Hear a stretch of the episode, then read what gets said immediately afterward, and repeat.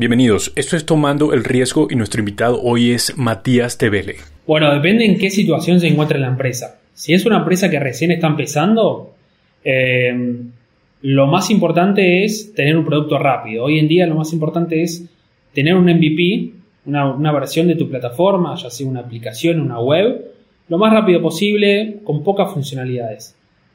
Eso te sirve validar el negocio. ¿Por qué? Si vos estás un año desarrollando un producto y después lo lanzás al mercado y a nadie le gusta, perdiste un año de desarrollo y desarrollo de costo, de tiempo y todo lo que eso involucra. Entonces, para validar el negocio, producto rápido, MVP.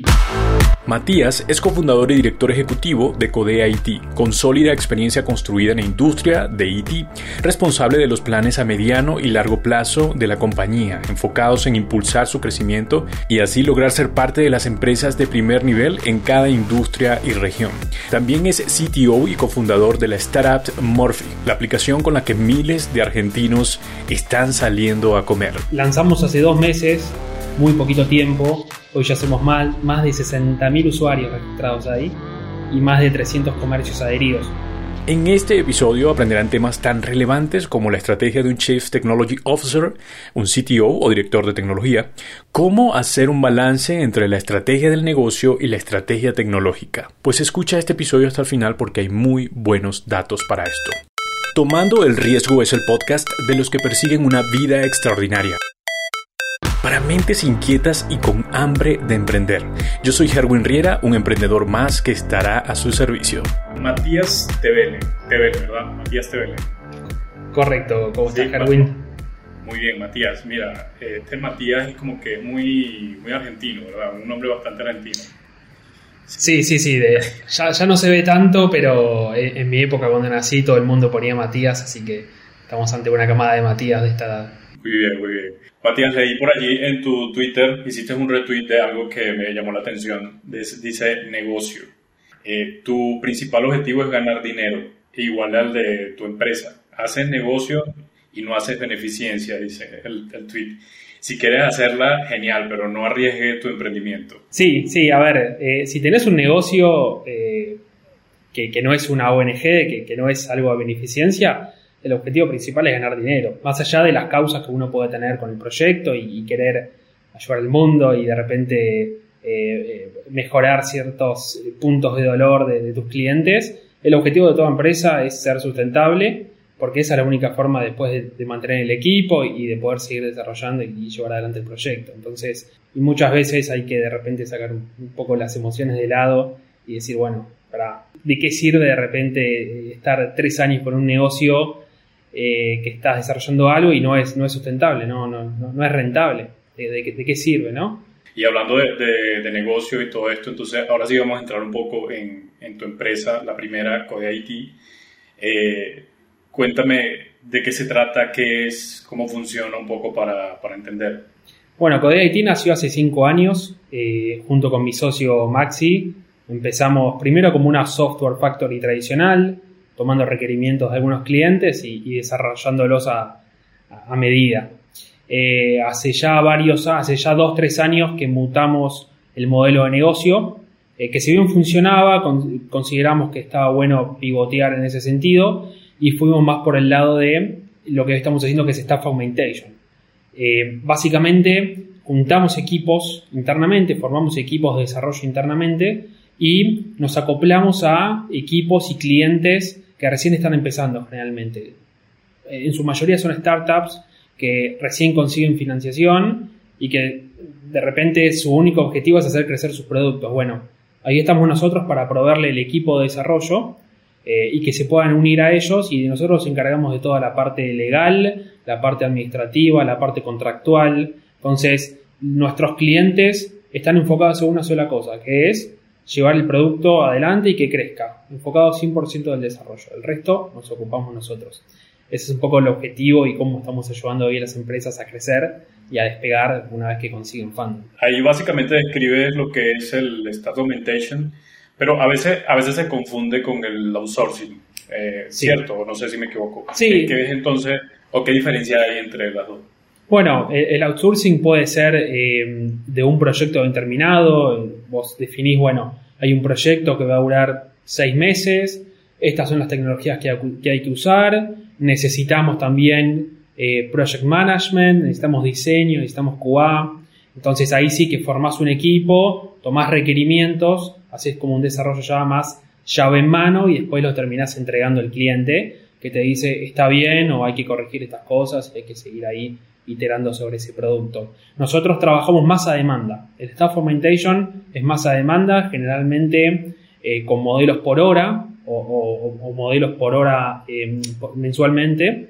Entonces, eh, de esa manera como que se logra más flexibilidad, ¿no? No definís previamente un scope del proyecto, sino que vos le planteás, bueno, este es tu equipo de cuatro personas que están disponibles full time. Ellos se adaptan a eh, el modelo que lleve adelante el cliente, se adapta a las metodologías, si usan Scrum o no, si usan Kanban, bueno, todo eso es 100% flexible. O sea, ¿en qué momento puedo yo decidir como empresa o, o que tengo que, revisar de mi empresa y decir, ok, necesito el servicio de ustedes?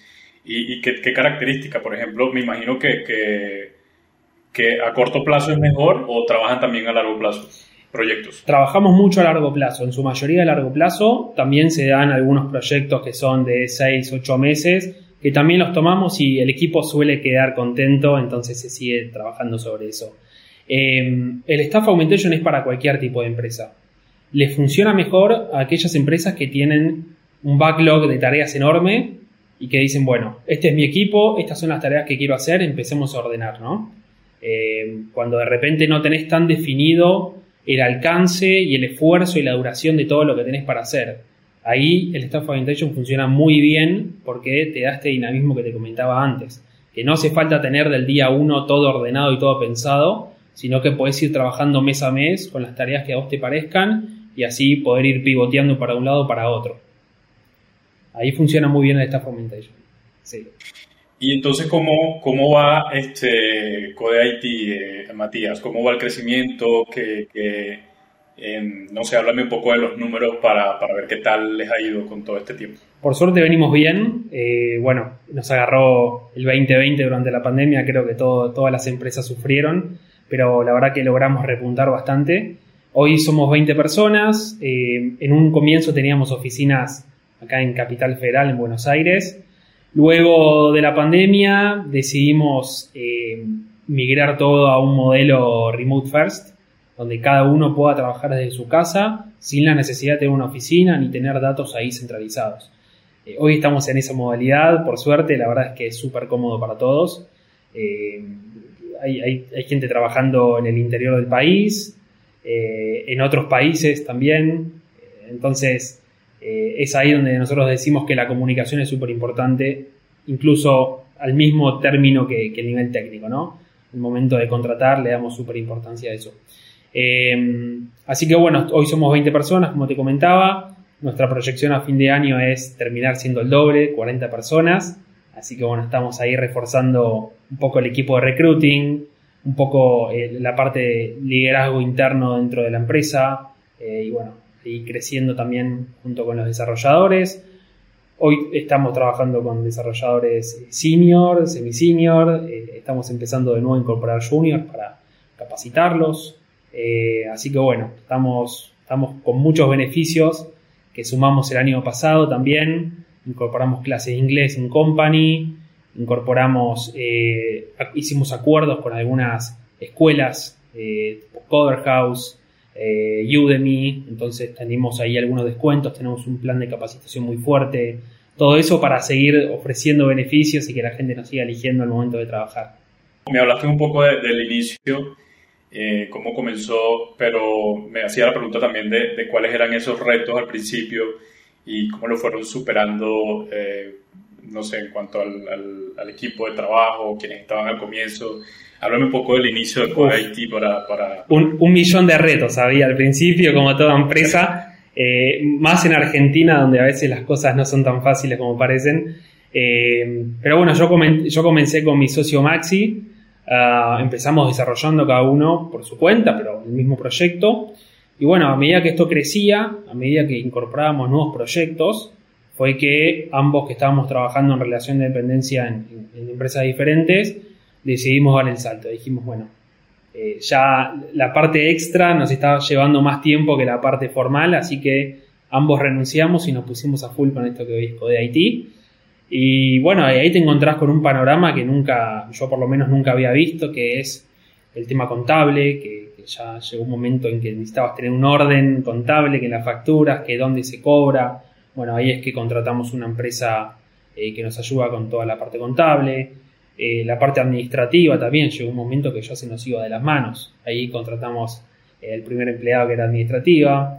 Y bueno, luego esto fue creciendo, fueron surgiendo más proyectos, no nos daban las manos y ahí es cuando ya empezamos a contratar desarrolladores. Eh, y listo, teníamos el equipo, pero ¿dónde los ubicamos? Bueno, ahí fuimos en busca de, nuestra primera oficina. Eh, y bueno, y así fue creciendo. Después de esa oficina pasamos a otra más grande y después de esa otra más grande, pandemia por medio, migramos toda a lo que es remoto. Pero bueno, así pasos firmes, eh, mil errores, días buenos, días malos, siempre se fue aprendiendo y, bueno, eh, las cosas se van dando, con tiempo las cosas se van dando. Y tal vez esto, no sé si, si es así, pero de pronto les llevó o sí, les llevó de algún modo a pensar en, en Morphy y me hablas un poco de Morphy o, o ya Morphy fue luego de antes de la pandemia o luego. Fue después, en realidad fue después, sí. Va, hay que ver si sigue la pandemia o no, depende de lo que uno tome, pero esto fue en el 2021. Bueno, sí. Fue el año pasado eh, que conocí a un grupo de, a, dos personas a través de Twitter que estaban haciendo cosas interesantes. Se pusieron en contacto conmigo porque vieron que estaba trabajando en Code IT.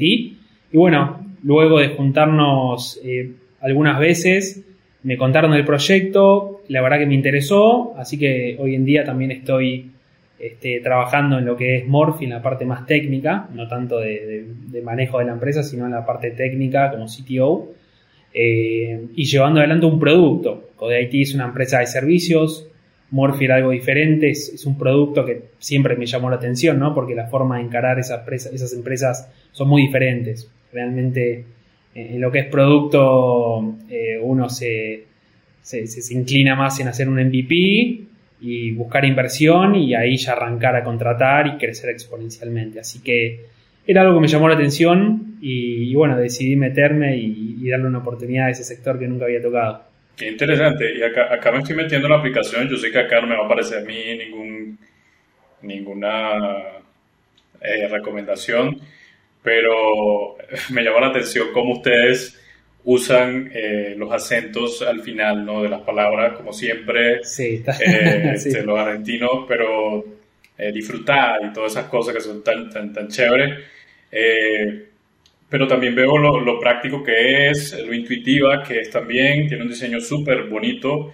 Entonces cuéntame un poco qué, qué hago luego. Ya abro la, aplicación, entonces coloco mis, mis, datos, entonces ¿qué, ¿cuál es el siguiente paso? Bien, antes que nada, te aclaro, esta aplicación la lanzamos por el momento solo en Capital Federal, acá en, Argentina. Es por eso que además está, está escrita así, ¿no? De esa forma, disfrutar, canjear, obtener bien directo. Em, pero bueno, lanzamos hace dos meses, muy poquito tiempo. Hoy ya somos más, más de 60.000 usuarios registrados ahí y más de 300 comercios adheridos. Te comento cómo funciona. Morphy eh, está pensado para hacer la aplicación para salir a comer. Bien, eh, hoy en día lo que estamos ofreciendo es un mapa con todos los locales que tenés cerca, también un listado que puedes ver los detalles de los restaurantes y una vez que entras a cada restaurante puedes ver una lista de productos que venden esos restaurantes y que están a un precio muy proporcional. Nosotros hacemos acuerdos comerciales con cada uno de esos restaurantes para lograr ese porcentaje de descuento. Eh, la mayoría de los productos están pensados para ir a comer al restaurante. ¿Por qué? Hay una necesidad de parte de los restaurantes que notamos que luego de la pandemia todo, todo se empezó a manejar por delivery. Entonces, eh, ¿qué pasa? Cuando vos pedís por delivery, no te pedís ni entrada, no te pedís ni bebida, ni postre, te pedís solamente el plato principal. Entonces ahí los, los comercios estaban perdiendo mucho dinero. Entonces, queremos ayudar a los comercios a que vuelvan a tener gente en sus mesas sentadas. Ahí solucionamos el tema de los restaurantes y cómo ayudamos también a los usuarios, a los clientes que se bajan la aplicación y van a, van a consumir. Bueno, otorgándole descuentos. Esa es la forma en que atacamos ambos problemas, ¿no? Eh, y está funcionando muy bien. Por lo menos acá en, Capital, en Capital Federal está funcionando muy bien. Eh, la gente está saliendo a comer, se están llenando de restaurantes de nuevo, la gente está ahorrando. Ah, esta es una primera versión que solo ofrece descuentos por el momento, pero la idea es que esto sea una comunidad, que esto puedas ver después calificaciones de los restaurantes de la gente que fue a comer y que sube fotos. Eh, vamos a empezar a organizar eventos, el día de la cerveza, donde todas las cervecerías estén dos por uno este, y la gente pueda. ¿Hay un día de la cerveza en Argentina? No, lo vamos a armar nosotros, mejor. Ah, ok, no, buenísimo. Sí, sí, sí. La idea es generar eventos, generar comunidad y, bueno, hay un millón de cosas que tenemos para hacer con Morphy. Eh, estamos recién comenzando, así que es, es un proyecto que la verdad pinta para, para muy bien. Que es una maravilla, porque también eh, a veces uno anda con, con los panas eh, por ahí rumbeando y entonces quiere ir a un restaurante o un lugar, algo chévere y, y, abrís el mapa. Gastas primero mucho, sí, lo estaba viendo, gastas mucho tiempo tratando de buscar un lugar, no sé, que, que, que, de pronto no te vaya a gustar, qué sé yo, pero aquí ya tú puedes como que estar bien claro de pronto dónde están y, qué ofrecen también. Exacto. Puedes filtrar por categorías y bueno, quiero comer una hamburguesa. Porque hace hamburguesas y te salen todos los locales más cercanos. La idea es facilitarle la vida al consumidor también, ¿no? Y esto de, Chief Technology Officer, eh, este, este cargo de qué es, para, un poco para la gente que, que está escuchando y no, y no comprende o no sabe, todavía no ha escuchado el término, a qué, funciones tiene y qué es lo que hace. Bueno, el CTO maneja toda la parte tecnológica de la empresa, ¿no? Toma decisiones de infraestructura al principio, ¿no? Cuando está solo, por lo menos toma decisiones de infraestructura, de código, de tecnologías, eh, y es el que de repente habla con el resto del equipo y dicen, bueno, este quarter queremos lograr eh, hacer un sistema de calificaciones y hacer, eh, no sé, que la gente pueda comentar dentro de la aplicación. Bueno, el CTO traduce eso a cómo implementarlo, ¿no? ¿Qué, se necesita? Se necesita más poder de, servidores, se necesita, estamos bien con la tecnología que tenemos, hace falta implementar otra tecnología. Entonces toma todo ese tipo de decisiones y que luego cuando hay un equipo atrás es el que baja y delega todas esas cosas a, los desarrolladores o a los líderes de equipo. Eh, o sea, es un predicador de tecnología entonces. Sí, sí, se encarga, se encarga principalmente de la tecnología y bueno, ahí es también al que todos acuden generalmente cuando tienen alguna duda, ¿no? Claro, y que de alguna forma pienso yo que tienes que vender tanto, eh, vender tu visión tanto al equipo interno como a los que están afuera también, eh, una manera de, de, que para que se entiendan y se apasionen por el proyecto, creo que tienes que estar allí muy presente también como que visionándolos todo el tiempo. Por eso hablo de bueno, un CTO, un CTO tiene que tener también habilidad, tiene que, idealmente está bueno que tenga habilidades de, hiring, ¿no? De contratación, porque es el que de alguna, es, es la puerta de entrada a la empresa, ¿no? Eh, para todos los desarrolladores. Y después habilidades, a ver, de negocio nunca vienen mal, habilidades financieras también suman, es muy importante estimar, esa habilidad para estimar tiempos y costos es muy importante, porque mientras más tenés esa habilidad, más exacto vas a ser este, y, mejor van a salir las cosas. No es lo mismo decir, bueno, esto yo estimo que sale, que, se termina en un mes y termina saliendo en seis meses, eh, desequilibraste toda la empresa. Y así que eh, esa habilidad de poder estimar con exactitud también es algo que se aprende con la experiencia y le viene muy bien a un rol de CTO. Interesante. Y también que llevan, eh, tratan de hacer como un balance entre eh, la estrategia comercial que tenga la empresa y la estrategia tecnológica, porque me imagino que eso va, va de la mano. Entonces, como que ustedes se encargan de tener un balance allí, de cómo hacerlo mejor, así como lo está diciendo. Un poco para, para las personas que están pensando en tener una estrategia tecnológica, ¿cuáles serían esa, esas em, consideraciones que debemos tomar como para tener una buena estrategia tecnológica? Bueno, depende en qué situación se encuentra la empresa. Si es una empresa que recién está empezando, eh, lo más importante es tener un producto rápido. Hoy en día lo más importante es tener un MVP, una, versión de tu plataforma, ya sea una aplicación, una web, lo más rápido posible, con pocas funcionalidades. eso te sirve validar el negocio. ¿Por qué? Si vos estás un año desarrollando un producto y después lo lanzás al mercado y a nadie le gusta, perdiste un año de desarrollo y desarrollo de costo, de tiempo y todo lo que eso involucra. Entonces, para validar el negocio, producto rápido, MVP. Si estás orgulloso, tardaste mucho. Eh, te tiene que pasar feo. Tiene que pasar un año después y decir qué feo el MVP que hice.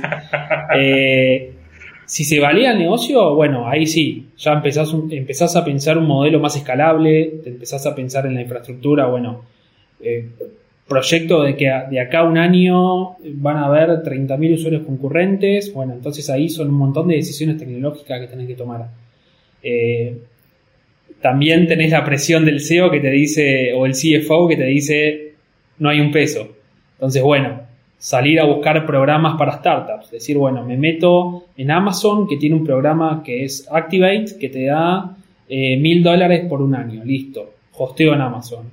Eh, otra herramienta que te ofrece créditos. Así vas armando todo y te da tiempo a conseguir inversión en los primeros meses de la compañía y después, bueno, ahí ya empezar a costearlo. Pero bueno, son un montón de decisiones. Por eso te decía, tener ese, ese, ese olfato financiero también ayuda, ¿no?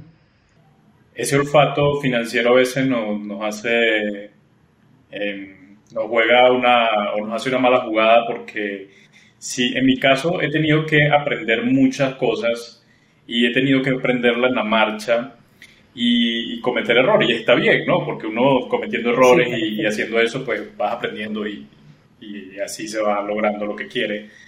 Pero, pero a veces me ha costado bastante eh, poder... Eh, hacer un buen, una buena estrategia comercial, por ejemplo, para mi podcast y tener una buena estrategia también tecnológica, porque el podcast se presta también mucho para, para eso, y, cómo hacer ese, ese balance entre, entre ambas, cómo de pronto ser una, un podcast mucho más competitivo, en tal caso, que, que, otros que están, están haciendo lo mismo que yo. Y creo que la tecnología ayuda mucho a incluso a conseguir esa competitividad eh, bien sea porque lo vas a hacer más rápido, porque lo vas a optimizar el proceso, por lo que sea, pero eh, creo que, que, así se da, o no sé qué piensas tú. Sí, a ver, hay muchos que, que se les ocurre una idea y dicen, no, ya debe estar hecho, o me van a robar la idea. La realidad es que de cada 100 que tiene una idea, solo una persona termina ejecutándola verdaderamente. Y acá le va bien el que ejecuta a veces el que llega primero, a veces segundo, tercero, no importa, pero lo importante es empezar, es hacer. Porque muchos se quedan con la idea y terminan nada. Acá si empezás ya tenés el 50 dentro. Armá, armá un producto, validalo. No hace falta que... A veces podés hacer una landing page y pagar eh, cierto dinero en, publicidad en Google Ads y que sea simplemente contando tu idea y un formulario para dejar tus datos y te avisaremos cuando esté el producto terminado y ahí ya estás validando, eh, estás validando tu plan de negocio con cero pesos. Eh, eso es muy interesante. Hay distintas formas. No siempre hace falta la plata, no siempre hace, hace falta el tiempo ni desarrollar todo de, cero para validar este, tu modelo, ¿no? Pero bueno, siempre, siempre depende ¿no? de, lo que uno quiera emprender. Exacto. No es lo mismo. El caso en el caso del servicio, exacto, el servicio que tú ofreces ahí sí me imagino que ha sido muy distinto todo ese proceso. Y sí, sí, ahí había que, ir con Morphy, había que ir con una oferta de restaurantes eh, para que los usuarios tengan opciones y, una oferta de usuarios para que los restaurantes vean que, la gente iba. Entonces era un poco el huevo la gallina, ¿no? ¿En qué te enfocas primero? ¿En tener restaurantes o en tener usuarios? Bueno, por suerte pudimos hacer las dos a la vez. Interesante.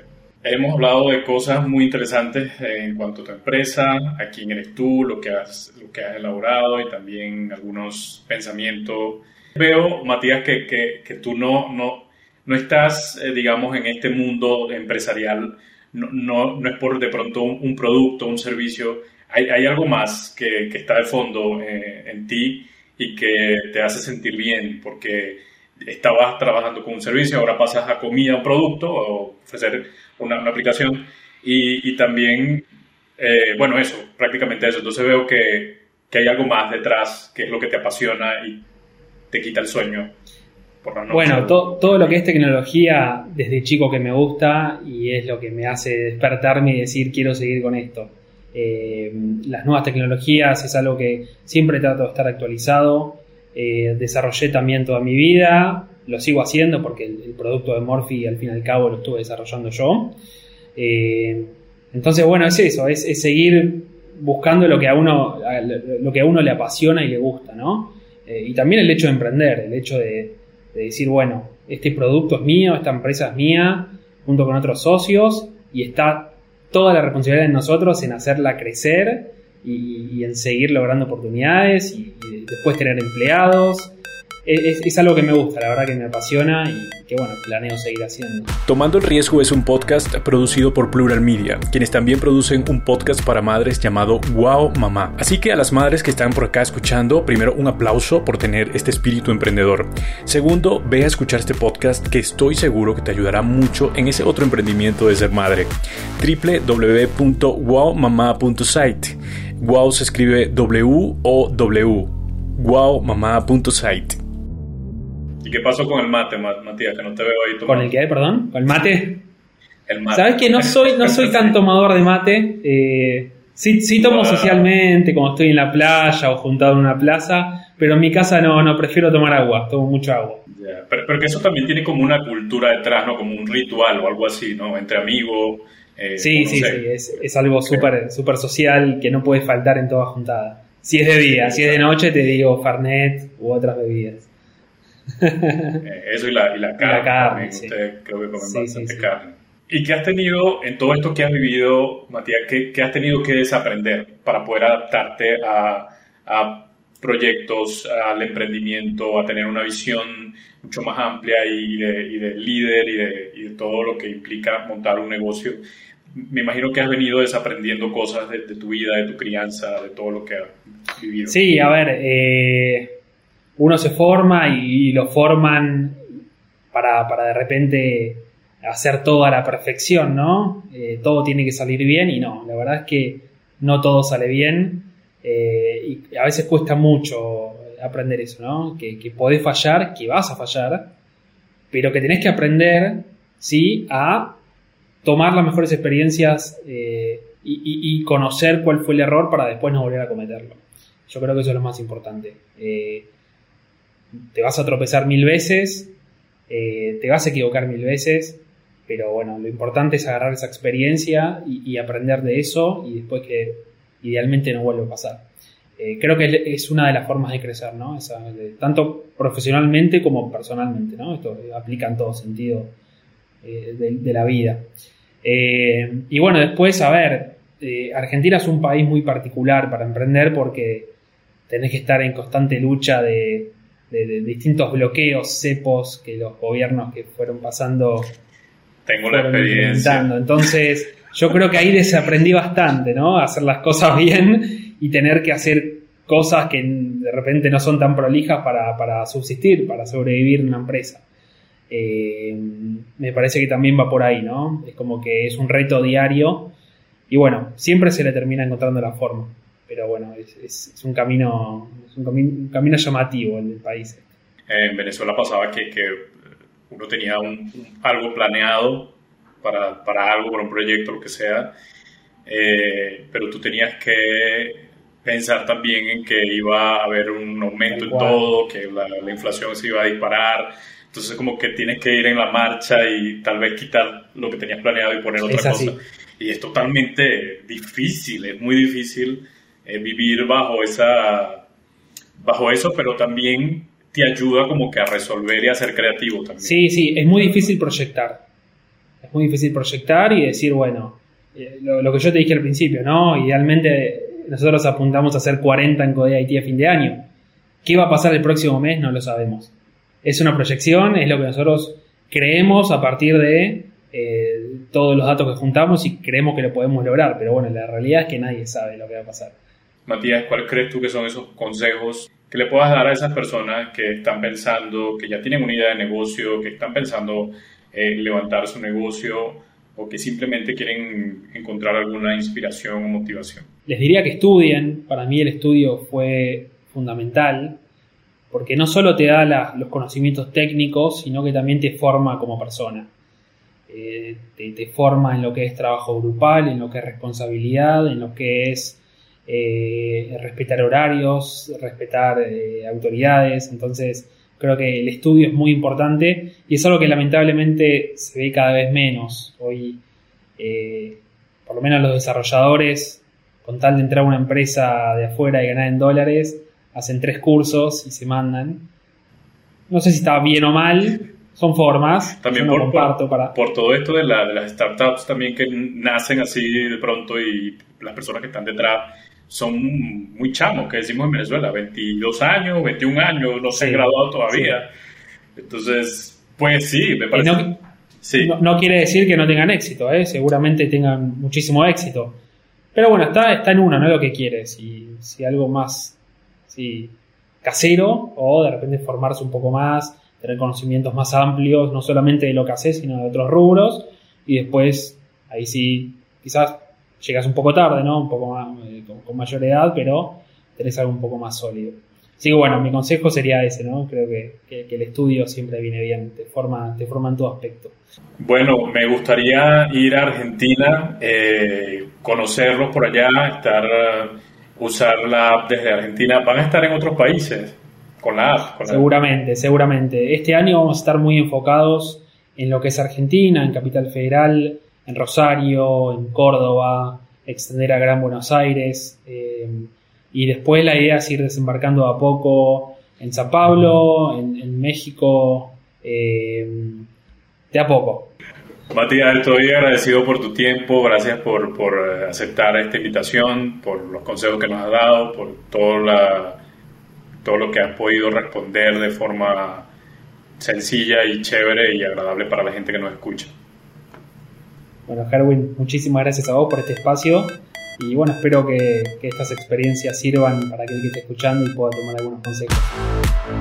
Muchas gracias por acompañarme una vez más en esta aventura. Seguramente en el próximo episodio tendremos un tema tan relevante como el de hoy. Quiero invitarte a que vayas directamente a nuestra página web www.tomandoelriesgo.com porque allí estamos dejando un material muy interesante, blogs que pueden ayudarte en las etapas que vas construyendo en esta búsqueda de una vida extraordinaria. También puedes ver este episodio por YouTube, así que pido que te suscribas y así podrás estar enterado de todo lo que subimos cada semana. Luego que termines de escuchar este episodio, te invito a que vayas a Spotify, en la parte de abajo donde está nuestro nombre hay 5 estrellas, le vas a dar por favor a las 5 estrellas para darnos una calificación, eso nos ayudaría muchísimo. También en Apple Podcast puedes dejarnos una calificación de 5 estrellas y por supuesto una reseña así bien chévere, bien, bien, bien chévere, que nos emocione muchísimo. Seguramente que esto será de verdad de gran ayuda para todo este trabajo que estamos haciendo de fondo y todo el equipo que está detrás de estos podcasts que producimos desde Plural Media. Bien, no me queda más que despedirme, será hasta la próxima semana. Yo soy Herwin Riera.